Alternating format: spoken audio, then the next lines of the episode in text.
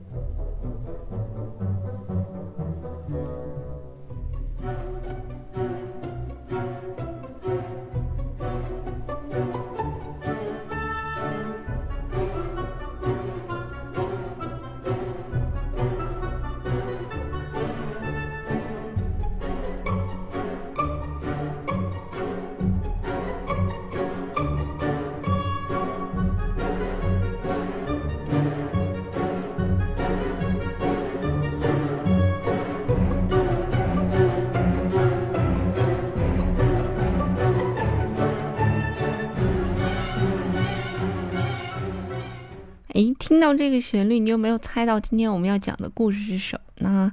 这旋律一定非常的熟悉啊！它其实就是来自于培尔金特里面的，在山腰的洞穴当中。如果你没有听过这个乐曲，也一定会被这个有趣的旋律而吸引。那这个呢，就是咱们今天要讲的这个故事以及这个渣男。这个渣男的名字呢，就叫做培尔金特。培尔金特这个故事，其实在情节上面非常非常的荒唐。等一会儿我来给大家介绍这个故事啊。那它的创作者呢是来自于挪威的大文豪易卜生。呃，挪威是一个非常奇特的国家，因为它是一个狭长的这种。呃，地理的一个结构，而且它的纬度非常非常的高，在北欧。那其中国土面积有三分之一都是在北极圈内，而且它的海岸大多数都是那种锯齿形状的非常险峻的海湾。呃，如果大家有兴趣的话，在疫情结束之后，也可以去挪威看一看。我们对挪威的认知可能更多的都是挪威的三文鱼啊。其实关于三文鱼呢，大家也不妨去查一查一些科普资料啊。挪威的三文鱼据说没有咱们中国的三文鱼在品种的等级上面高，当然这是有关于生物学的知识了，我们今天就不去解释了。而我们今天呢，还是来跟大家一起来讲一讲培尔金特。之前伊普生写的这一部剧呢，培尔金特其实是一部诗剧。后来他觉得他写的这个东西必须要配上音乐才可以，所以他就委托了当时也是挪威的作曲家啊，就是我们现在因为培尔金特才熟悉他的这个人的名字叫格里格。他当时只有三十一岁。后来他一看啊，啊大文豪所托我写一部，就是为他的这个戏剧去配乐，他非常的重视，也非常的开心，所以大概花了一年多的时间，非常非常认真的。写下了培尔金特的组曲。格里格呢，将这个培尔金特一共分成了五幕，并且总共为他写了二十三首曲子。呃，但是后来呢，就是他也觉得里面写的一些曲子非常的好啊，然后他就编撰了两组管弦乐曲，那一共是八首作品，这八首作品都非常非常的好听。那在第一组里面呢，有这个晨曲，有阿塞之死，有阿尼特拉舞曲，有在山腰的洞穴中，每一首都是我们现在呃演奏频率非常非常高的这么一组。呃，那第二组呢，演奏频率也很高，呃，那它是，嗯，抢夺新娘阿拉伯之舞，培尔金特返乡和最后一首，也就是最著名的一首，叫做索尔维格之歌。很多人听了这首作品都感觉，哎呀，潸然泪下，就是被这首作品的旋律所。感动，因为我们在之前的节目当中也给大家介绍过索尔维格之歌，所以今天我们就不去介绍索尔维格之歌了，而去介绍我们之前没有介绍过的两首作品。那我们先来跟大家讲一讲培尔金特这个故事吧。其实它是一个非常具有传奇的故事啊。那这个培尔金特呢是谁呢？呃，是一个非常帅气的男主啊。他呢就是家里面非常有钱啊，庞大的这个财产，是一个富二代。然后每天呢无所事事，游手好闲。嗯，但是没过多久呢，他的这个继承父亲的这个遗产就被挥霍殆尽了，所以他就只能跟他的妈妈，这个他的妈妈就叫做阿塞啊。呃，过着贫困的日子。那后来呢？培尔金特就娶了他的美丽可人的妻子，他的这个妻子就是索尔维格。我们刚才讲那个《索尔维格之歌》呢，就是他的妻子，啊，为他妻子所写的这样一首作品啊。但是因为他是一个大海王、大渣男嘛，所以所以他根本不满足于自己的这种小生活。所以他有一天在参加附近的小村庄的婚礼的时候，他竟然把这个婚礼的新娘给掠走了。但是渣男呢，往往就是得到了就不珍惜。所以他得到了这个新娘之后，带她躲到深山处之后呢，然后又把她抛弃了。那他抛弃了这一位新娘之后，他走到了呃这个深山当中，在深山里漫步。这个时候，他就遇见了一位绿衣少女，非常的美丽。他不知道这位绿衣少女是谁啊？其实这位绿衣少女呢是山魔的女儿。那这位少女呢也爱上了培尔金特，就把他带回到了山王的宫殿里面，想要跟他结婚。不过培尔金特一看，你这是魔王啊，我这是帅哥。啊，我是海王啊，呃，那我们显然是不合适的，所以就拒绝了这项要求。那这个魔族人听到这个事情就非常非常的愤怒，所以就想把他置之于死地。那就是在这个氛围当中呢，就是想起了在山腰的洞穴当中啊，这是我们刚才听到那一首非常逗趣的作品。就在这个千钧一发的时候呢，教堂的这个钟声响起，那山魔王的宫殿瞬间灰飞烟灭。培尔金特呢就这样捡了一条命，在侥幸逃过一劫之后呢，培尔金特就回到了索尔维格身边，就回到他的妻子身边。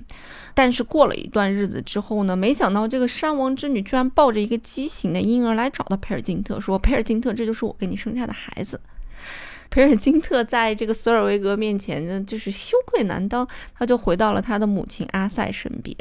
那这个时候，他的母亲呢，其实已经患了疾病，而且非常非常的重啊，患了重病。看见培尔金特喜出望外，那就在这个时候呢，他就离离去了，就去世了。那等一会儿呢，我们也一起来听一听，嗯，格里格为这一段故事去写的一首。乐曲叫做《阿塞之死》，也是非常非常有名的一首作品啊。那我们先来讲故事。所以后来培尔金特也就出海航行，然后做了一些不法勾当，发了大财，变成了大富翁。那他就乘船呢来到了摩洛哥。但他来到摩洛哥的时候呢，钱不幸被骗光了。这时候培尔金呢就想，既然我的钱被骗光了，那我也去骗骗别人的钱。他就摇身一变，变成了预言家，在阿拉伯呢骗取别人的钱财。没想到这一骗呢，结果让他自己更加富有了。不久那，培尔金特又遇到了当地的一个酋长的女儿，这个女儿长得非常非常的美丽啊，培尔金特就被她的美貌所吸引。但是这个女儿呢，来喜欢的只是培尔金特的钱财，所以她就以舞蹈来蛊惑培尔金特。使得佩尔金特被睡魔所袭，醒来的时候才发现呢，已经身无分文啊。那这个酋长的女儿叫做安妮特拉，等一下我们也一起来听一听《安妮特拉之舞》这一段音乐，也是非常非常有名的一段音乐啊。这个培尔金特是有钱又回到贫困，有钱又回到贫困，但是呢，他没有放弃自己的人生追求，还是有心里有一个小目标，就是先赚到一个亿。这时候呢，培尔金特就来到了美国，在加州开始挖黄金，想成为首富。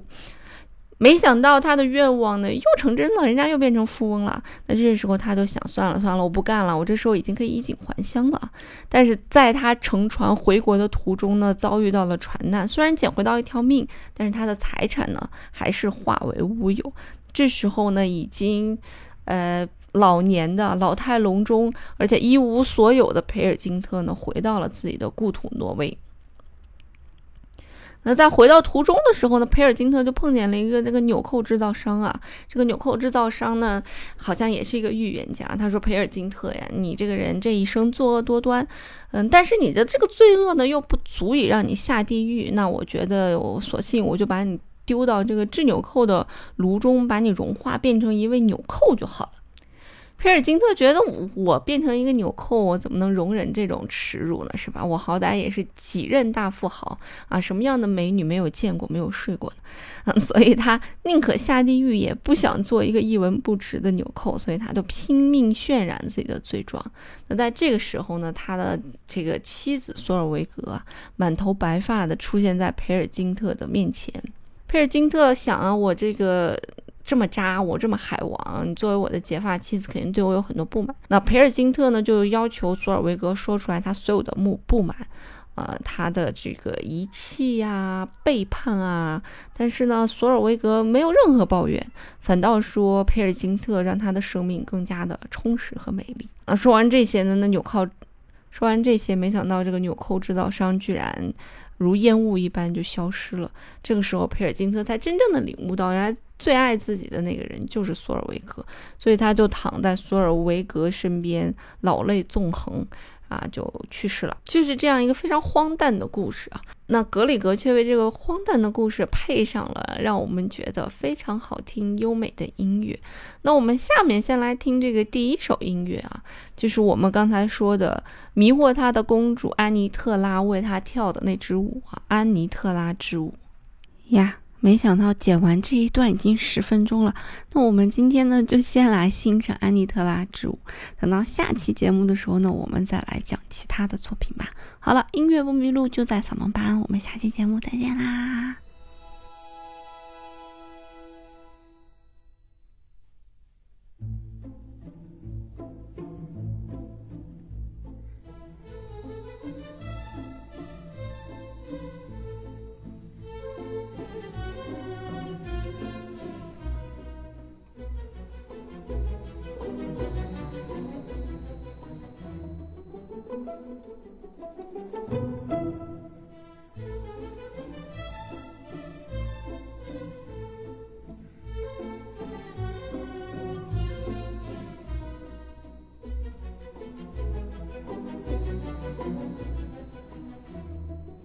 Thank you.